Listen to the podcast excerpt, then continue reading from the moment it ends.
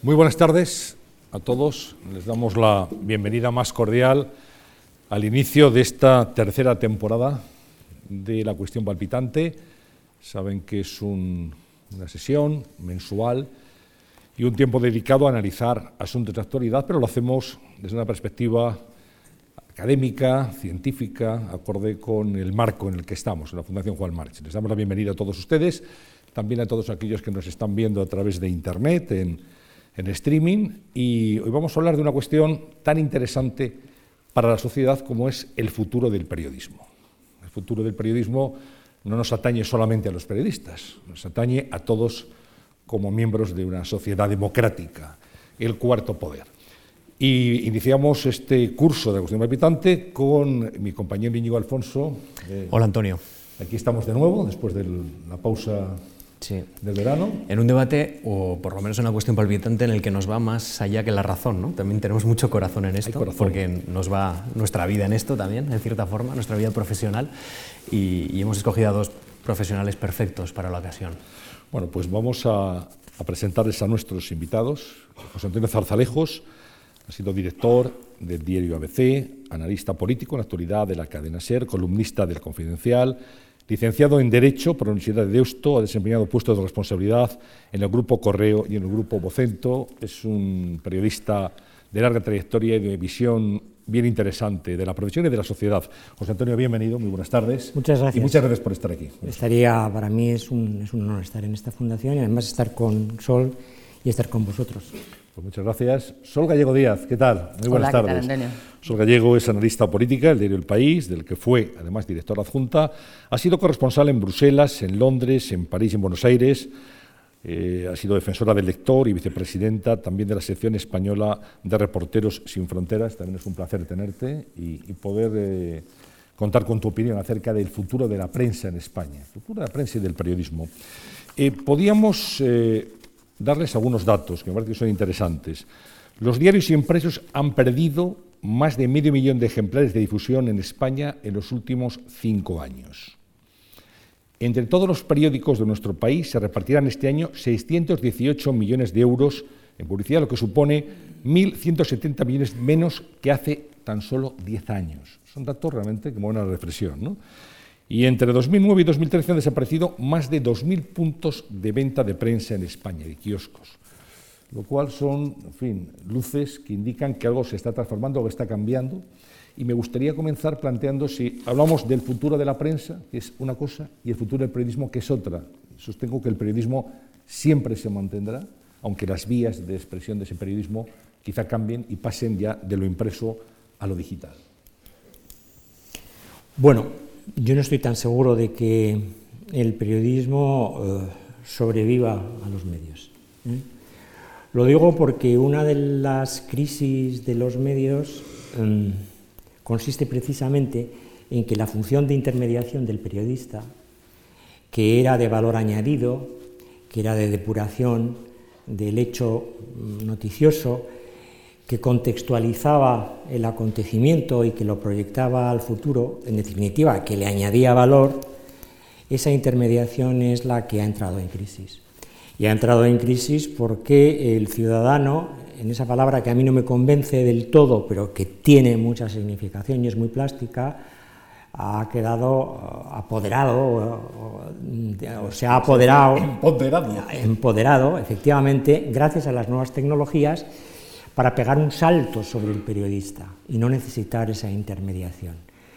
Hoy, con un teléfono móvil, se consigue una exclusiva sin necesidad de que esté el periodista es el ciudadano el que graba la noticia en el teléfono móvil y lo remite a un medio de comunicación.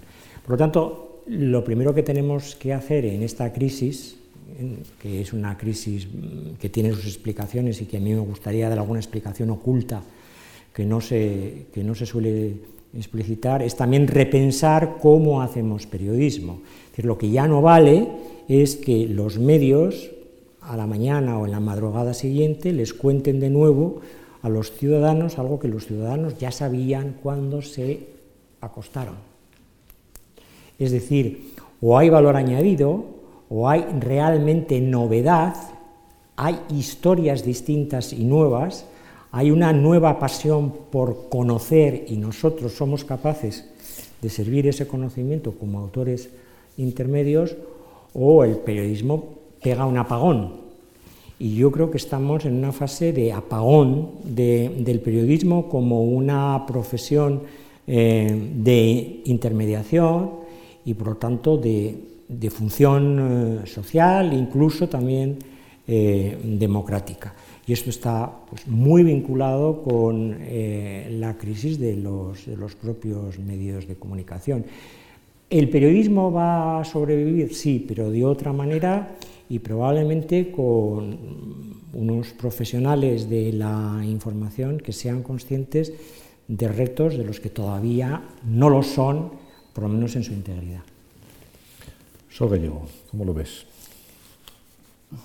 Comparto buena parte de la opinión de José Antonio, por supuesto, pero para mí yo creo que hay, cuando dice el futuro de la prensa, la prensa como prensa es impresa, como el modelo impreso, pues yo creo que lo tiene muy complicado por esos datos que acabas de dar, de puntos de venta han desaparecido, millones, medio millón de ejemplares perdidos, etcétera, pero eso no sería tan importante eh, eh, si existiera eh, otro, simplemente que se transformara, es decir, en vez de el, el, soporte ser el papel, el soporte sea el digital y que en el, en el camino pues existiera una, una, transformación, por supuesto, provocada por las tecnologías, pero que la esencia de una cosa y de la otra fuera la misma, que la, esencia de la prensa en papel que desaparece y los medios digitales fuera lo mismo. ¿no?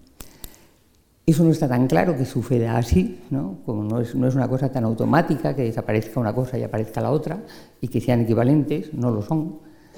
Eh, y de momento hay dos problemas serios. Con, eh, uno es el modelo de negocio. los medios de comunicación, los periódicos han sido siempre negocios, empresas, eh, y ese modelo de negocio está en, en absoluta crisis, porque la, prensa, los medios de comunicación se financiaban de dos maneras, que eran la venta, vendía los ejemplares, y la publicidad. Era la manera de financiarse y eso permitía que eh, hubiera periodistas que fueran a los sitios, dieran testimonio, miraran, escribieran, observaran, viajaran, mantener corresponsabilidades fijas, en fin, una serie de cosas.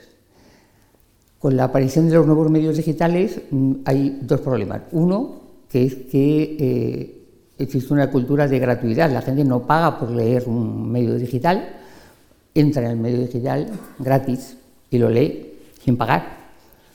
Y la publicidad también ha desaparecido de la manera en la que existía, porque eh, la publicidad antes solamente encontraba una manera de, dirigirse al consumidor, que era los medios de comunicación, a través de ellos, y la publicidad ahora se dirige a los consumidores muchas eh, veces directamente a través de su propia página web. No necesita, ah, si tú quieres comprar un coche, te metes en la mm, página de Citroën y miras.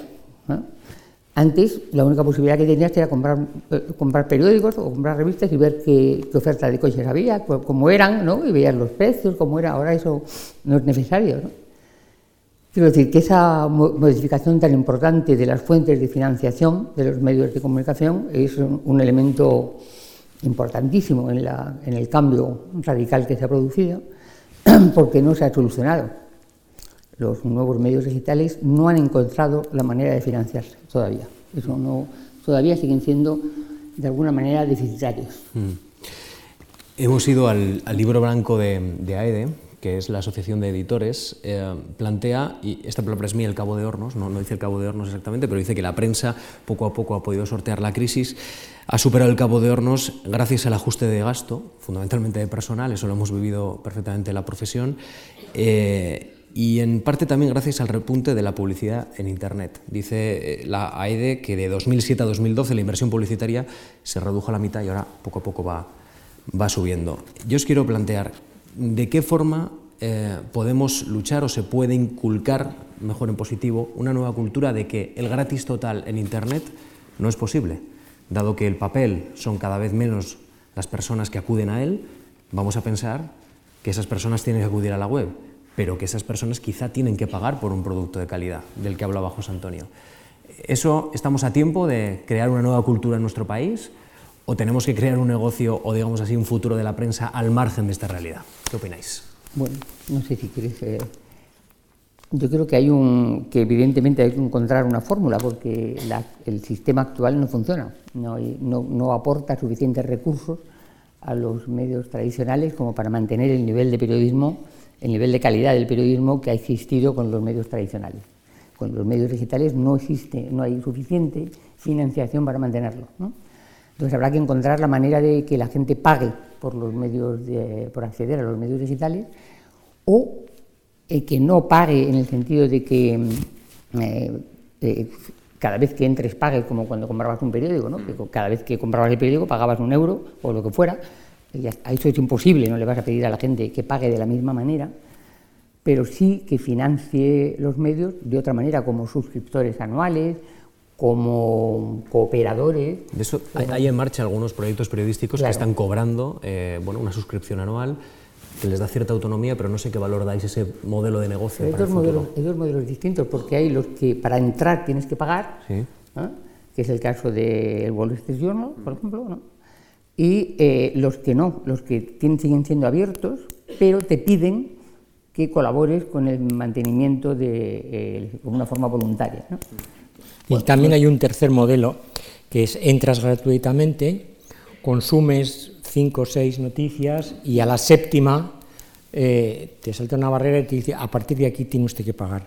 Pero Íñigo plantea una cuestión que a mí me parece que es sustancial y que no tiene que ver solo con los medios de comunicación, aunque también con los medios de comunicación, que es el llamado gratis total, la cultura de la gratuidad, pero no solamente respecto al consumo de información.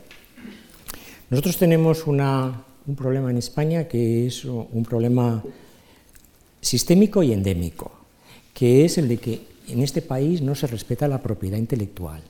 ¿eh?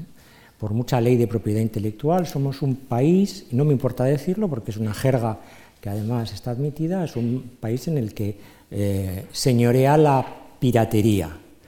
Y todas nuestras industrias culturales están depredadas por la piratería. Y cuando digo industrias culturales me estoy refiriendo a la música, prácticamente hoy bueno, pues eh, ha desaparecido el DVD, ha desaparecido eh, el soporte físico que se compra porque se adquiere o se piratea. Las descargas de las películas ilegales están haciendo un daño a la industria cinematográfica española incalculable, realmente incalculable. Los libros empiezan ya a padecer también el mismo, el mismo problema y, cómo no, el copyright, los derechos de autor de las, eh, de las informaciones que están ya digitalizadas, pues sencillamente no existe. O sea, tenemos un problema de fondo que es educativo, que es cultural, que es normativo, incluso diría que es de carácter eh, idiosincrático en España. ¿eh? No se paga por consumir.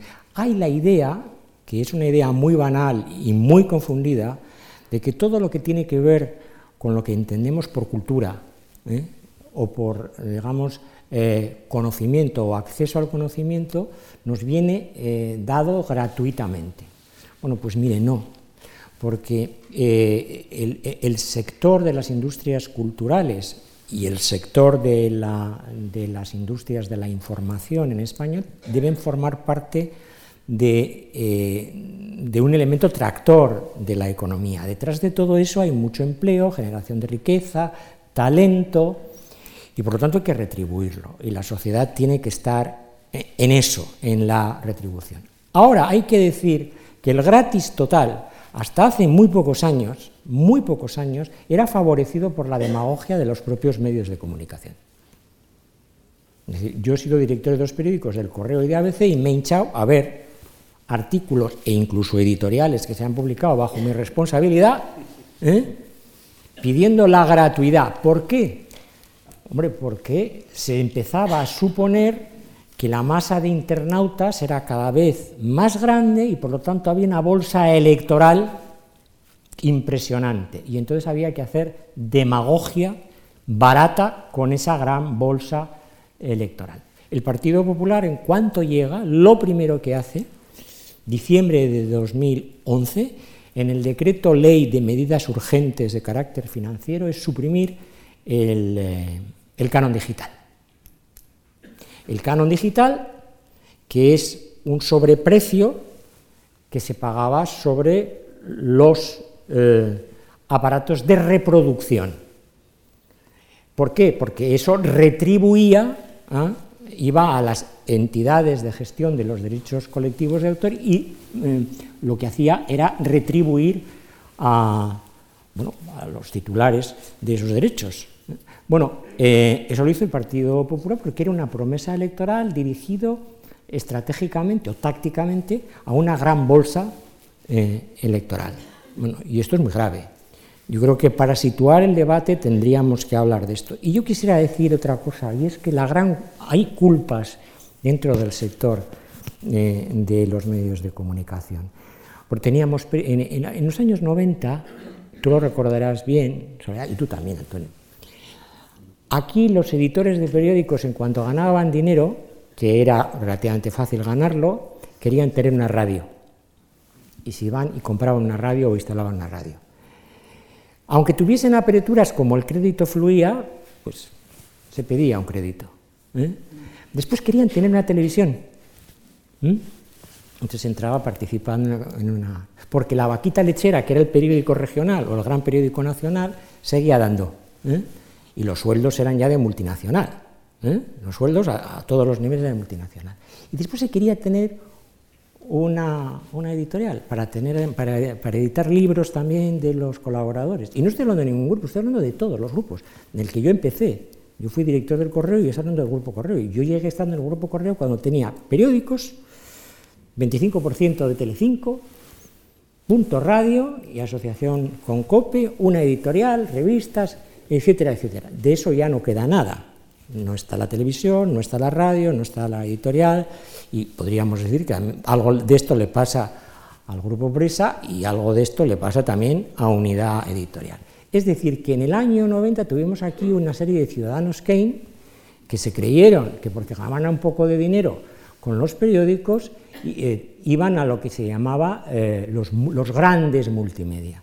Bueno, pues los padecimientos financieros que hoy tienen los grupos de comunicación fundamentalmente es que de aquellos polvos estos lodos. Es decir, que han metido, se han metido en una financiación a crédito hasta las cejas, de tal manera que están perdiendo eh, su independencia. O si no la están perdiendo, parece que la están perdiendo. ¿Por qué? Porque ha habido que recurrir a, a una última instancia. Los medios, antes de ser, el sector financiero, antes de ser responsable de chapar un medio, de cerrar un medio, han transformado la deuda en capital y se han convertido en accionistas. Claro, cuando el sector financiero, legítimamente por otra parte, se convierte en accionista de los medios de comunicación, tenemos lo que tenemos, una crisis de credibilidad, que es un intangible del que vivimos. Claro, es que esto que apunta José Antonio Zazadejos yo creo que es muy interesante, Sol, porque al final antes se sabía quién estaba detrás de un medio de comunicación, quién es el propietario, quién es eh, el editor, y sabíamos que había una empresa, una familia, los editores. Ya no hay editores, pero no aquí y en Estados Unidos. Es decir, eh, si, si uno piensa en la familia Graham, propietaria durante generaciones y generaciones del Washington Post, ahora es Jeff Bezos, que es el dueño de Amazon, el que está detrás del Washington Post. y es unido, además, a lo que apuntaba José Antonio, es decir, ya el propietario de un periódico es uno, dos o tres bancos, dos empresas multinacionales, tal. ¿Dónde está la independencia del periodista? Aquí fuera de aquí. Aquí no, en, cualquier lugar. ¿Dónde está la independencia del periodista? ¿Cómo un periodista del Washington Post que descubrió el Watergate y los papeles del Pentágono va a escribir contra Amazon, por ejemplo? Sería impensable. Sí, eso es un problema evidente y además gravísimo, porque cuando los medios de comunicación pues, dejan de depender de familias, como tú dices, a una familia, un editor personal, un señor, una señora, con ojos, cara y boca, el periodista, el director del medio, le podía convencer para que abriera una corresponsalía en Tokio, aunque fuera muy cara. Pero es imposible convencer de abrir una corresponsalía en Tokio a la bolsa. Entonces, 35. porque el dueño del periódico, en ese momento, son accionistas sin nombre y apellido, representados por un gestor cuyas obligaciones es maximizar el beneficio, exclusivamente, no tiene el menor interés, no entiende que el periodismo sea otra una función social, sino que él tiene un negocio, él ha invertido en una cosa y quiere que eso le produzca el mayor beneficio posible en el menor tiempo posible. Entonces, eso para los medios de comunicación ha sido mortal. Era muchísimo más fácil convencer a Polanco que convencer al Banco de Santander o a un fondo de inversiones eh, checoslovaco que, que, tenga dinero invertido. ¿Cómo, lo convence a un fondo de inversiones de una, gente que no sabe, no tiene ni idea de qué es el país para empezar, o que no sabe qué el, digo el país como cualquier otro medio que no sabe qué es el, Guardian o el, bueno, no porque es una empresa sin ánimo de lucro, pero bueno, lo que me refiero es que desde el momento en que los medios de comunicación em, eh, no son propiedad de gente conocida, sino que son propiedad de fondos de inversión, los fondos de inversión requieren un tipo de gestor que no tiene mucho que ver con, con el periodismo tradicional, eso por un lado.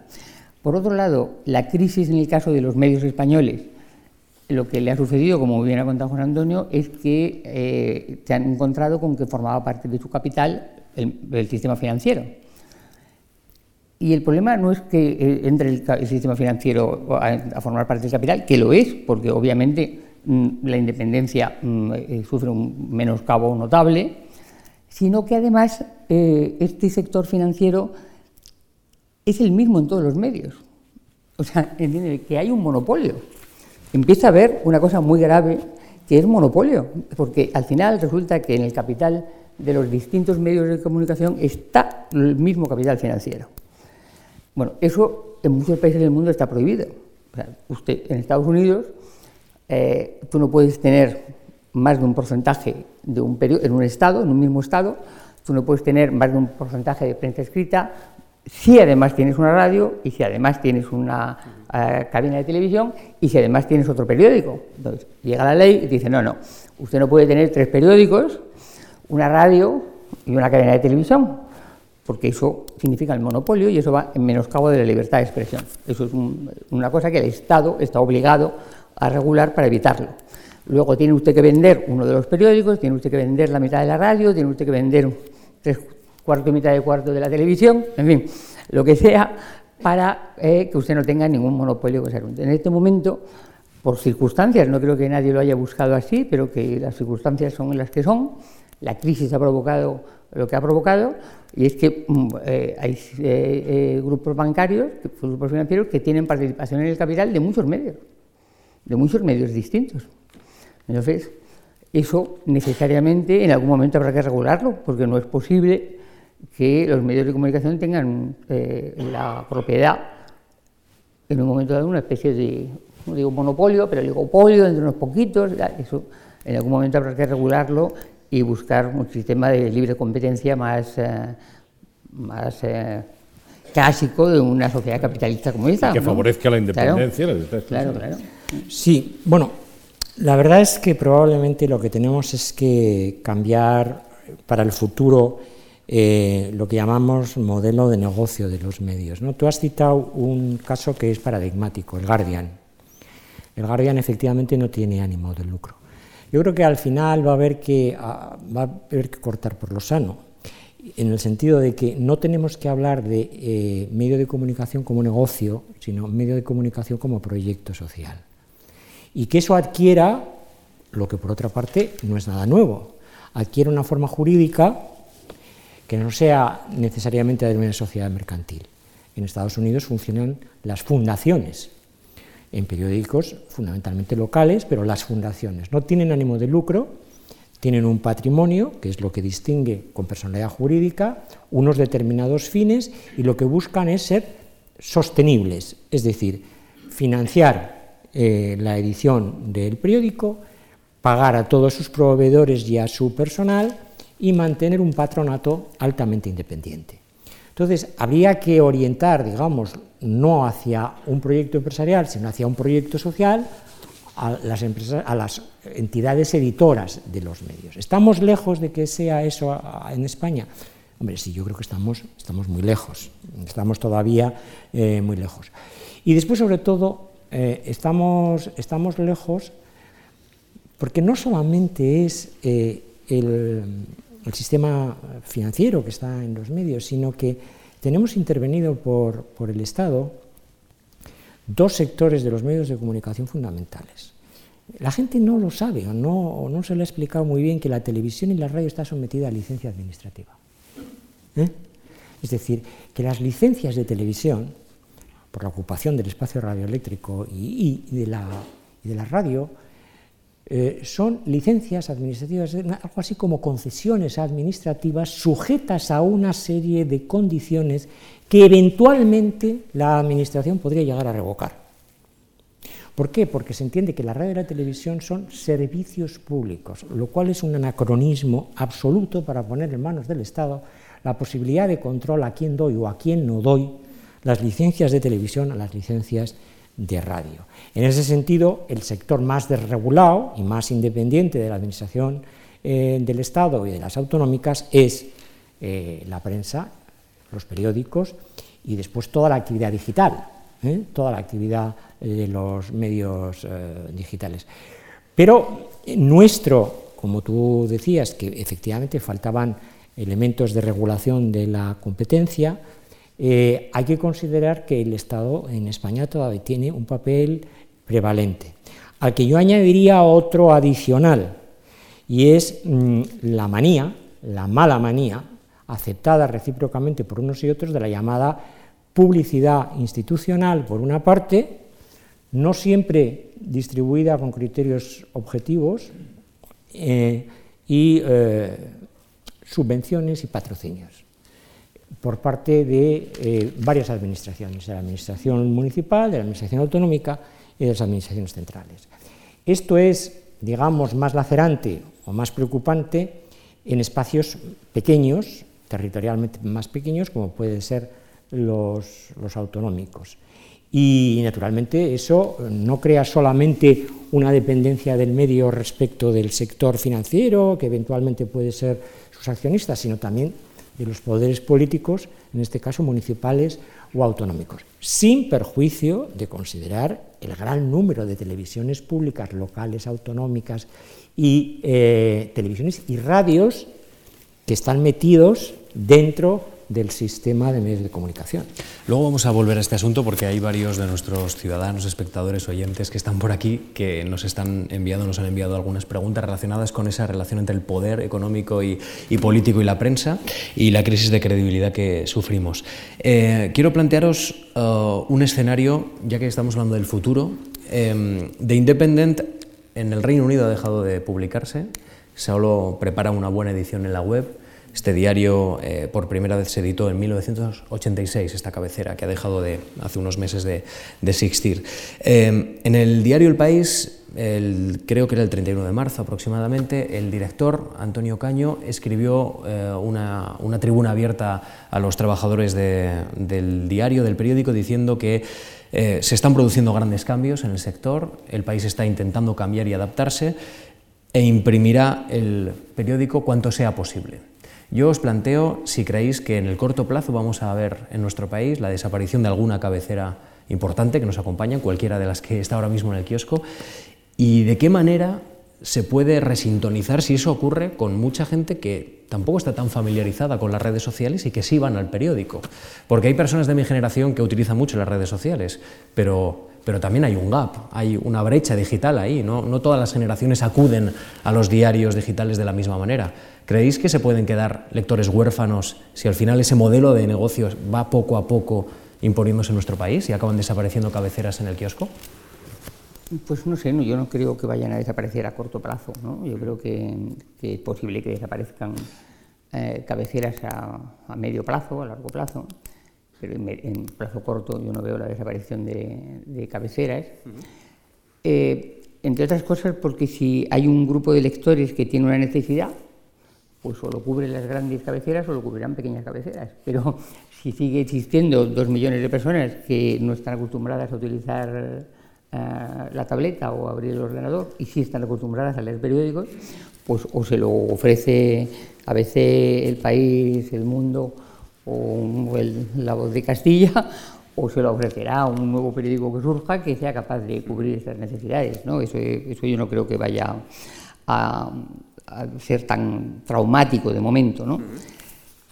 si vuelven, me gustaría, si no te importa, retomar una idea que ha dicho también Fernando, que es el tema de el, que se, habla cada vez más de que el periodismo se financia a través de, fundaciones, puesto que ha dejado de ser un negocio, puesto que no se sabe cómo financiarlo desde el punto de vista clásico de un negocio capitalista normal y corriente, eh, pues entonces créense fundaciones sin ánimo de lucro, puesto que la información es un bien social, es un bien común, es un, bien imprescindible para el funcionamiento de la democracia, puesto que sin información no puede funcionar la democracia, búsquese el sistema de que fundaciones sin ánimo de lucro financien periódicos, de manera que, digitales o no digitales, de manera que se garantice el derecho de los ciudadanos a tener acceso a una información diversa, variada y competitiva. Pero claro, eso es una ah, idea mm, así, porque las fundaciones, ahora hay algunos, o sea, el Guardian como está pero es una fundación muy antigua, porque el Guardian es de 1800 y pico, es una fundación del diario de Manchester, de, y se financia, porque como no es capaz de sacar dinero con el periódico, porque el Guardian pierde dinero, lo que hace es sacar dinero vendiendo software de otras cosas. Tiene una empresa que vende software, lo que gana con el software lo dedica a pagar el periódico, ¿no? Hay periódicos americanos, que el San Petersburgo Times, en Florida, que son también fundaciones que buscan la excelencia del periodismo. ¿no?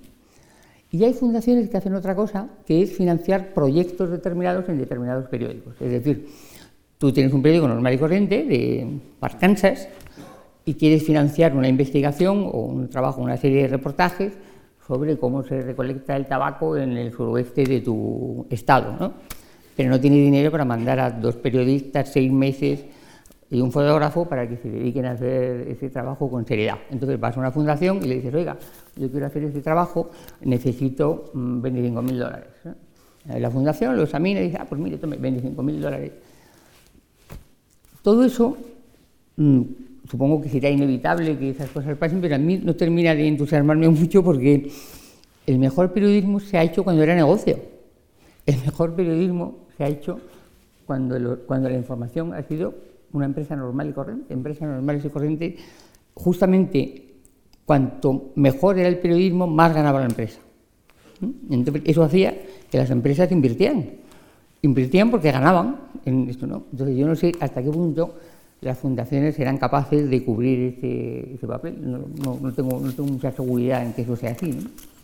Yo creo que, yo creo que tiene razón eh, en, que no va a corto plazo no se va a aparecer un colapso de, los, del papel. ¿eh? ¿Por qué? Bueno, porque en España, aunque la brecha, tenemos todavía generaciones que no están digitalizadas. Entonces, ¿cómo, vamos a, ¿cómo se va a desamparar, cómo una sociedad va a desamparar de lectura a, a personas que son incapaces de manejar la tecnología? ¿eh? Nosotros somos un país muy avanzado, por ejemplo, tenemos un número extraordinario de smartphones en relación con otros países, en cambio la, digitalización de la economía española es todavía muy deficiente, la digitalización de la economía. Y después hay otro, otro, otro aspecto también eh, muy importante, es que no se está haciendo tecnología para generaciones mayores. Y por lo tanto ahí entramos en un terreno que ya es muy peligroso, en un terreno de analfabetismo digital que es excluyente y por lo tanto profundamente injusto. Y ahí hay una demanda de lectura en papel, en el soporte, que efectivamente, como dice Sol, pues, pues tiene que cubrirse y yo creo que eh, por mucho tiempo. Ahora, si se analizan los propios estudios que tienen los periódicos de quién compra... ¿no? Sí, según nos vayamos muriendo. Claro, esto es lo que tiene la juventud, que se pasa. ¿eh? Con los años. Con los años va pasando. Pero si se analizan los propios estudios que tienen los medios de comunicación, que están indagando sobre su futuro inmediato, de ahí que estén haciendo propuestas aparentemente contradictorias, eh, es que sus estudios de mercado les revelan que la media de edad de sus compradores sube, sube, sube y sube y que hay otra circunstancia adicional, que la distribución se está restringiendo, de tal manera que acceder al periódico, que tendría que ser muy fácil, ¿eh? se está haciendo cada vez más difícil. ¿Por qué? Porque no hay puntos de venta. ¿eh? Se están restringiendo los puntos de venta. Y a más a más, porque no se ha implantado una logística de distribución tipo Inditex. Pongamos, mm, oiga, que yo quiero el periódico y en una hora lo tengo en casa, ¿no? O en dos horas tengo en casa como la blusa de Zara o lo que sea. Bueno, eh, quiero decir con, todo esto que quizás todavía eh, el sector mm, necesita algunas eh, innovaciones y, una forma de pensar diferente. Hay un hecho, ya que estamos examinando todo esto, adicional, que es muy preocupante. Es la desunión que hay en el sector. Es decir, nosotros tenemos la EDE, que está muy bien, Asociación de Editores de Diarios. Con todo respeto para ellos, entre los que tengo muchos amigos, no recuerdo ninguna iniciativa verdaderamente valiosa. No la recuerdo. Puede que la haya, Sol. Me miras con una cara como... La tasa Google, puede ser. No la recuerdo. Y después hay otro hecho, y es que los periodistas también estamos desunidos. Porque tenemos unas asociaciones de la prensa, algunas en fin, con mucha vivacidad y otras encefalograma absolutamente plano. Por ejemplo, la de Madrid ha sido muy vital y espero que siga siéndolo porque tenía un gran servicio médico que ha dejado de que ha dejado de no no esto es, le estoy diciendo es con conciertos a la seguridad social. Pero claro eso ha dejado de existir. Es decir no hay sindicalización por decirlo en un término que se entienda entre los periodistas de tal manera que los periodistas muchas veces por banderías de las propias empresas que no nos, concernían a nosotros los profesionales, no hemos sido capaces de hacer una reflexión colectiva sobre nuestras eh, necesidades. Y todo esto son carencias que ahora estamos viendo en la penuria, estamos empezando, estamos empezando eh, a ver. En fin, todo esto es inicialmente, pues, digamos, negativo, más bien muy escéptico, aunque yo creo que también hay elementos muy, muy positivos, que es el acceso cada vez mayor y por vías más diferentes y diversificadas a la información. Porque ya no es necesario acceder a un medio de comunicación a través del medio de comunicación, sino que se puede acceder selectivamente a través de las redes sociales.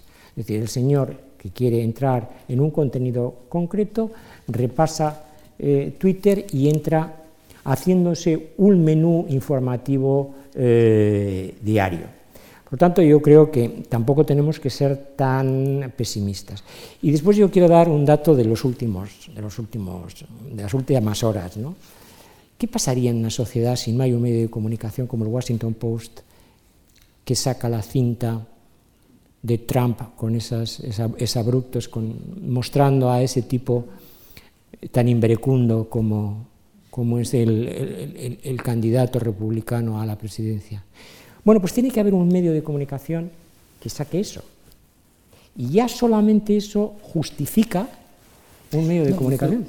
Yo creo que eso es fundamental. Lo que pasa es que no tiene por qué ser un medio de comunicación en papel. Ah, no, no, no, puede ser en cualquier. En, digital. ¿no? O sea, yo creo que es evidente los medios digitales son los que van a prosperar y a marcar el futuro del periodismo, no, los medios tradicionales de prensa, esos durarán lo que duren, terminarán desapareciendo como medios tradicionales de prensa, yo creo, y seguirá, existirá una manera distinta de eh, presentar la información. Ahora, lo que, no, eh, lo, lo, que deberíamos estar discutiendo no es eso, desde mi punto de vista, sino lo que, lo que tú dices, es no existe democracia si no existe información. No es posible sistemas democráticos sin medios de comunicación. Me da igual que sean digitales que que no sean digitales.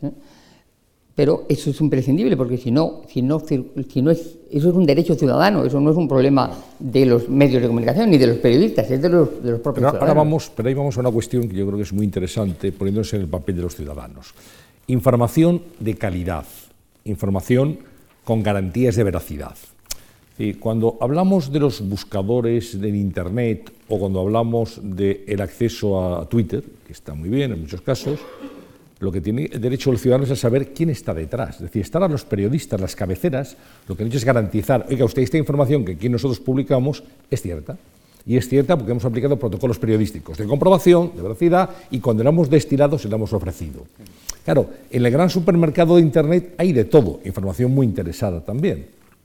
Y lo que tiene en una sociedad democrática sentido es el acceso a una información libre, a una información de calidad y una información en donde el lector, el oyente, el espectador no se sienta, digamos, engañado.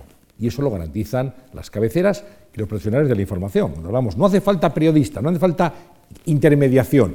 Yo creo que sí que hace falta. Hace falta alguien que aplique el protocolo de garantía de que eso que el espectador, que el lector, que el oyente va a encontrarse es cierto. Bueno, yo creo que es lo que acabas de plantear es clave, porque claro, el mundo de Internet y de las redes sociales eh, es fácilmente manipulable, y de hecho está manipulado. Es decir, las grandes compañías, los partidos políticos, eh, grupos, etcétera, tienen sus departamentos de, de comunicación digital donde hay equipos, incluso robots que introducen comentarios en los foros, que tuitean determinados contenidos, que expanden eh, mentiras o, calumnias o abusos, etcétera, etcétera. O sea que la autenticidad del mundo de Internet pues hay que cogerla absolutamente con, con, pinzas, porque no lleva un sello, no hay un nombre, un apellido, no hay una firma, el valor de la firma, que es a lo que te estás refiriendo. Yo creo que eh, nosotros tenemos por suerte algunas cosas que funcionan bien en España y el de la libertad de expresión ha funcionado bien y creo que sigue funcionando bastante bien. Y entre otras cosas porque hay una doctrina muy consolidada del Tribunal Constitucional sobre la libertad de expresión que la hace prevalente respecto de otras libertades y de otros derechos. Y nos ha exigido a los periodistas, y la Constitución nos ha dado a los periodistas dos facultades que prácticamente no hay en ninguna Constitución europea. Primero, nos reconoce el secreto profesional, no tiene desarrollo constitucional. Un periodista va ante un juez y le dice al juez, bueno, dígame, ¿usted cómo se ha enterado de esto? Le puede decir, señoría, yo no se lo puedo decir y me acojo al secreto profesional, está en la Constitución. Bueno, muchos periodistas lo han hecho, muchos periodistas no tienen responsabilidad porque es una norma deontológica. Y la segunda eh, aspecto que reconoce la Constitución española, que no lo hacen otras, es la cláusula de conciencia. La cláusula de conciencia implica que el periodista, el profesional de la información, que ha entrado en un medio, pero ese medio varía su línea editorial y se hace incompatible con sus propias creencias, tiene derecho a un despido, a, una indemnización por despido improcedente. Eso se ha eh, desarrollado a través de una ley. Hay un solo caso de sentencia al amparo de esa ley que tiene ya unos cuantos años. Pero lo importante, no existe la objetividad. El Tribunal Constitucional nos ha dicho que se cumple la deontología profesional, es decir, es un buen periodismo, una buena praxis periodista, periodística, si el profesional ha desarrollado todas las, todas las prácticas habituales en su profesión para que su noticia no es que sea verdad, sino tenga veracidad, que son unos matices eh, importantes. Entonces, nosotros, a mí cuando me hablan de objetividad es que no he creído nunca en la objetividad. Un suceso que atropellan a, un, ciudadano en la calle, tú lo verás de una manera y yo lo veré de otro. Igualmente será veraz lo que cuentes tú y será veraz lo que cuente yo. ¿Dónde está el elemento, el elemento objetivo? Hay siempre un elemento subjetivo. Y ahí es donde viene el elemento de la credibilidad. Os contaré una anécdota que se olvida con facilidad. Yo estaba en Londres. El mismo día, creo que era un día de julio, en el que Murdoch decide que tiene que cerrar News of the World. Y entonces, ¿por qué? Porque había obtenido por medios ilícitos eh, unas, eh, unas conversaciones, se había publicado unas conversaciones íntimas, eh, privadas, y un periódico que ganaba millones de libras al año y que tenía una circulación de fin de semana me parece, dos millones de ejemplares, ese domingo, yo lo conservo, lo tengo en casa, eh, salió a los, a los eh, kioscos en Londres con una sola palabra, sorry, lo siento. Fue el último porque sabía Murdoch que había perdido absolutamente el intangible más importante, el de la veracidad, que consiste también en obtener por medios lícitos la información. Y eso no, eso ha ocurrido hace cinco años. Esto fue en julio de 2000, 2011, eh, julio de 2011. Cerró. News of the World no es que tuviera mucha credibilidad antes, porque era un periódico amarillo. Pero fíjate, pero, pero bueno, tienes razón en una cosa, ¿no? que hizo algo, que hizo algo verdaderamente que superó todo lo superable, que era que las conversaciones que había eh, cogido eran de una niña que había sido secuestrada. Exacto. Y él había conseguido las, comunicaciones del teléfono, del móvil de la niña y había impedido la investigación. O sea, para, sacar una información, o sea, eh, eh, impidió la investigación policial en un caso tan terrible como una niña secuestrada. Después de eso, verdaderamente no tenía ninguna manera de sobrevivir porque el escándalo fue morrocotudo, ¿no?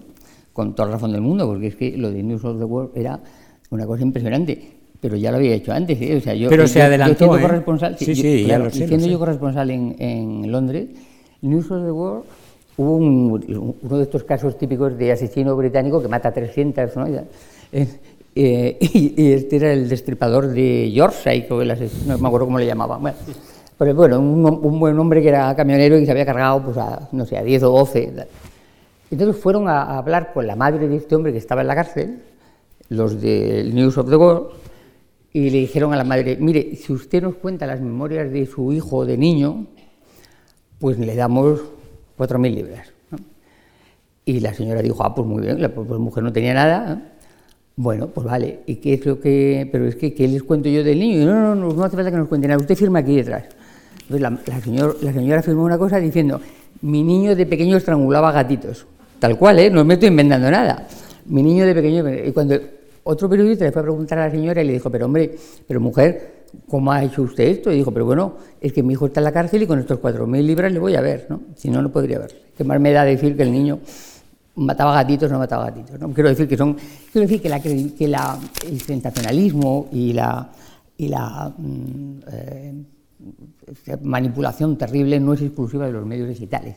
Los medios, ah, los medios ah, tú fuiste mm, víctima de una manipulación impresionante que hubo en este país, que fue con el 11M, tú te negaste a ella y lo pagaste y te negaste en rotundo a participar en esa semejante manipulación y eran medios escritos, y eran, o sea, no eran, eran medios impresos, no eran medios eh, eh, eh, digitales. ¿no? Lo que sí que es cierto es que el digital no es que permita más manipulación que, que ha permitido la prensa tradicional, yo creo que lo que pasa, lo que sucede ahora es que en este momento el digital, como tienen tal necesidad de lo que le llaman clic, de que el usuario entre a mirar, ¿eh? porque de eso depende la publicidad que va a tener el medio, no es tanto que manipulen como que mezclan información y entretenimiento. De manera que tú abres, tú abrías antes un periódico y sabías lo que tenías, ¿no? Eh, primero tenías la información nacional, internacional, no sé qué, y al final o lo que fuera tenías cine, deportes y no sé qué. Ahora no, ahora tú abres una página web ¿no? y tienes arriba mm, em, eh, el, Partido Socialista mm, eh, dice que va a votar no sé qué, y al lado, las cinco maneras de hacer una tortilla francesa. ¿no? Pero en el mismo... En el mismo... mismo scroll que llaman. Sí, sí, en el mismo... ¿no? Las cinco maneras de hacer una tortilla o el divorcio de, ¿eh? de Brangelina. ¿no? Lo que pasa es que solo hay que reconocer que los periódicos digitales más potentes son las webs de los grandes periódicos.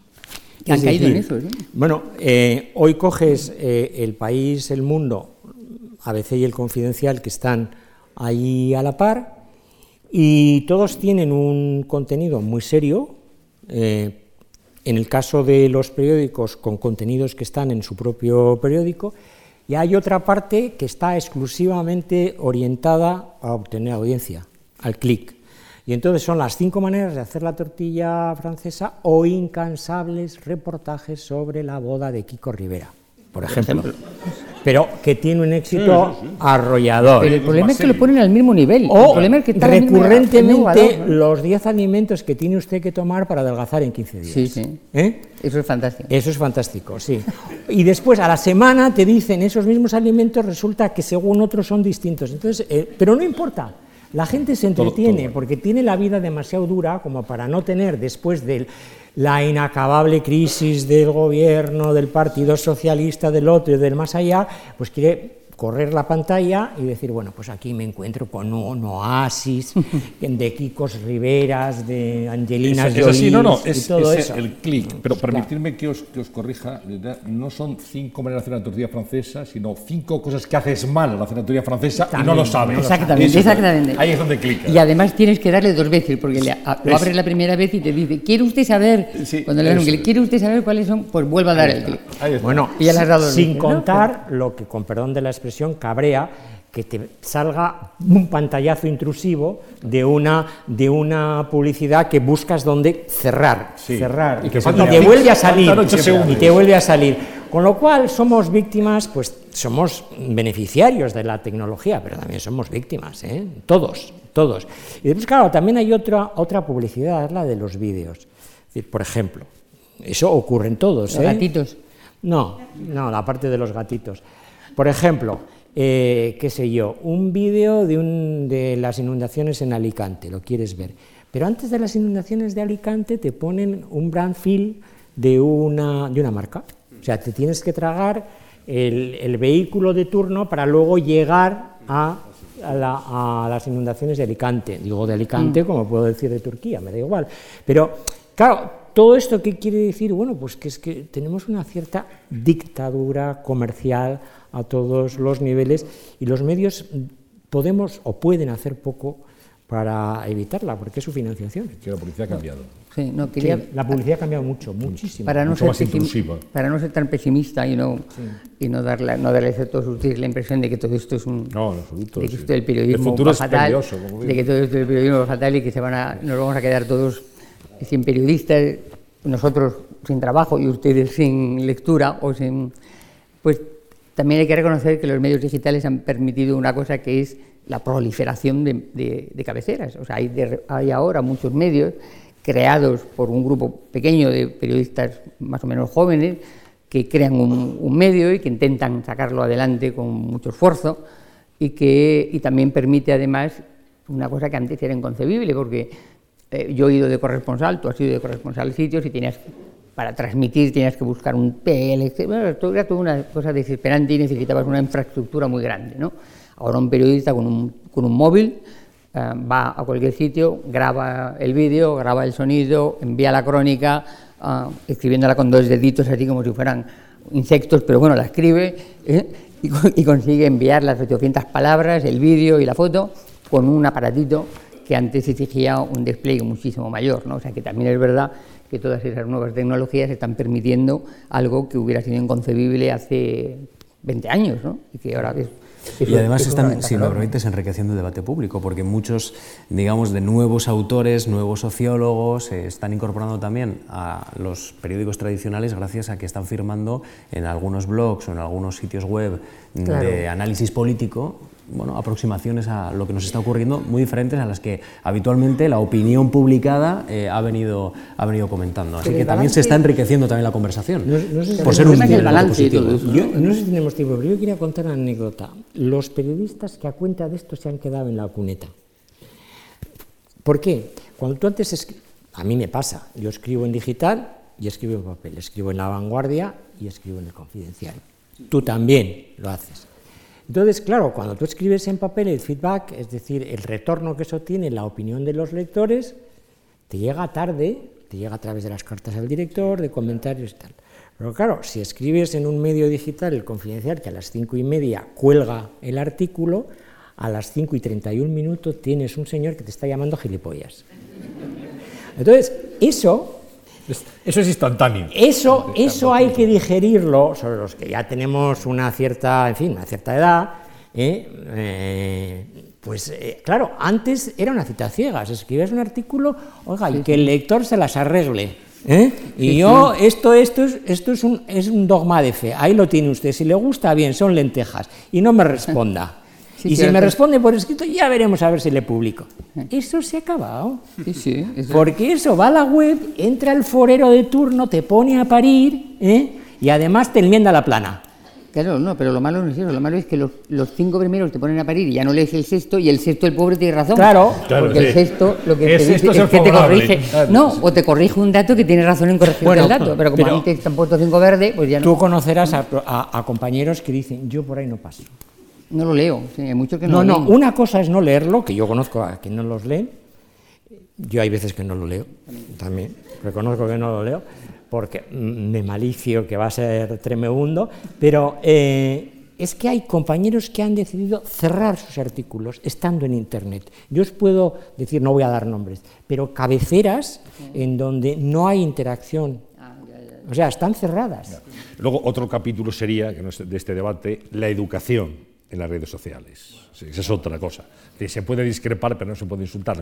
Pero eso sería otra sesión de la cuestión palpitante. Vamos con las preguntas, Íñigo. Tenemos cinco minutos, cuatro minutos, así que como nos gusta cumplir el tiempo, os pido brevedad pero son dos reflexiones importantes. Rosa Bonet dice, vengo observando una eh, progresiva tendencia a la moderación en la opinión política de los periodistas, prensa, televisión y radio ofrecen un discurso demasiado homogéneo y políticamente correcto. Son contadísimas excepciones los periodistas que se arriesgan a formular análisis o planteamientos alternativos. E-, ella pregunta, Rosa, ¿la figura del tertuliano ha promovido una especie de domesticación de la opinión política? ¿Hasta qué punto opera el principio, si no me modero, no me llaman? Es justamente al revés. No sé, yo, yo siento discrepar, pero como no des juego, no te llaman.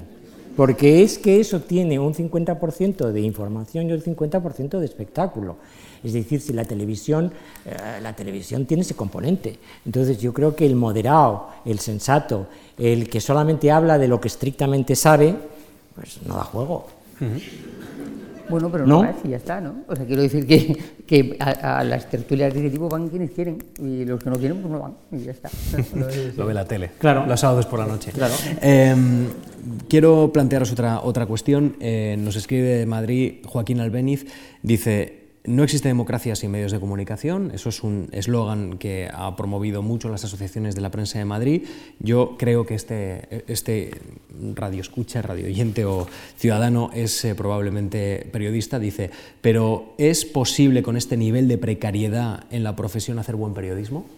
No, no con este nivel de precariedad, desde mi punto de vista, no, hemos tocado mucho al nivel que las condiciones de trabajo en la que bueno estamos todos sometidos. Yo creo que no es posible hacer, yo creo que es absolutamente imposible hacer un buen trabajo periodístico con un nivel de precariedad tan grande, entre otras cosas, porque el nivel de eh, un periodismo de calidad exige tiempo. Y la precariedad consiste justamente en que no tienes tiempo, te contratan por muy poco tiempo, ¿no? entonces hay investigaciones, trabajos periodísticos que exigen meses. No se puede personal. Claro. No, y después es que los sueldos que están incluso muy por debajo, por debajo de los de los mil euros eh, son incompatibles con los horarios. Un periodista no es un señor que está en una oficina que entra a las 9 de la mañana y sale a las 6 de la tarde.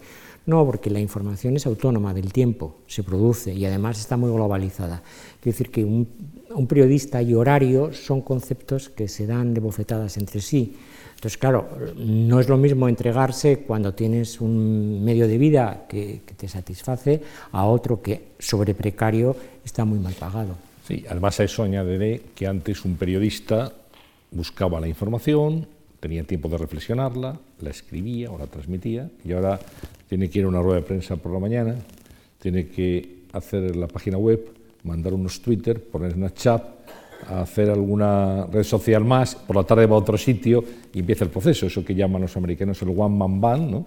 Al final tienes que hacer todo, tocar todos los medios, o si tienes una radio, mandar una crónica también para la radio. Eso es Sí, pero como hay muchos gestores que piensan que los periodistas son prescindibles... Pues es un, un craso error. Y luego nos queda exactamente un minuto. Los lectores de prensa, yo creo que aquí hay muchos lectores de prensa, estoy convencido. Sí, yo alguno ya veo. ¿Eh? Muchos muchos, pero además que les gusta, digamos, que son buzos. Estos son, estos son, eh, nuestro público son buzos, es decir, les gusta meterse en la información e informarse en profundidad. ¿No estamos en un periodismo cada vez más de surfistas? Y os pido un 30 segundos a cada uno. Sí, en el sentido de que los medios digitales son muy rápidos, cambian las primeras páginas. Muy impresionista. Va todo muy deprisa y, se exige que leas muy rápido y cambias, y cambias rápido. Sí, cada vez se surfea más y se bucea menos. ¿Estás de acuerdo? Sí, sí, estoy de acuerdo, sobre todo porque ten en cuenta que además hay un corte generacional, corte de generacional de los que están en, la cultura de la lectura y en la cultura de la imagen. Y ahí hay una diferenciación muy clara, ¿no? Eh, y eso tiene que ver fundamentalmente con la educación, pero tiene también con el consumo de libros, con ir al teatro, con ir al cine, con una serie de prácticas que son, se sustituyen ahora por otras, que no digo que sean inválidas, pero son muy diferentes. No, quería decir que es verdad que se surfea, y que, pero que sigue habiendo muchísimos medios, y muchísimos medios de estos nuevos que verdaderamente bucean, que bucean muy bien. O sea que eh, miren, buceen ustedes en los medios y encuentren los que más les gusten. Bueno, y sigan consumiendo medios de comunicación, por favor, periódicos, digitales, impresos, porque evidentemente el llamado cuarto poder, y no es simplemente una frase, es fundamental en cualquier sociedad democrática como diría Forges, aquí unos periodistas, aquí unos amigos. Muchas gracias por habernos acompañado en esta primera sesión del nuevo curso de la cuestión habitante. Íñigo, muchas gracias. Gracias sobre todo a ustedes. Eh, nos veremos aquí el próximo mes. Gracias a Sol Gallego Díaz por sus opiniones muy interesantes. José Antonio Zafadejo, lo mismo. Muchas gracias. Eh, y lo cerramos, digamos, pensando siempre en que el periodismo continuará porque es un elemento fundamental y necesario para la sociedad. Muy buenas tardes. Gracias.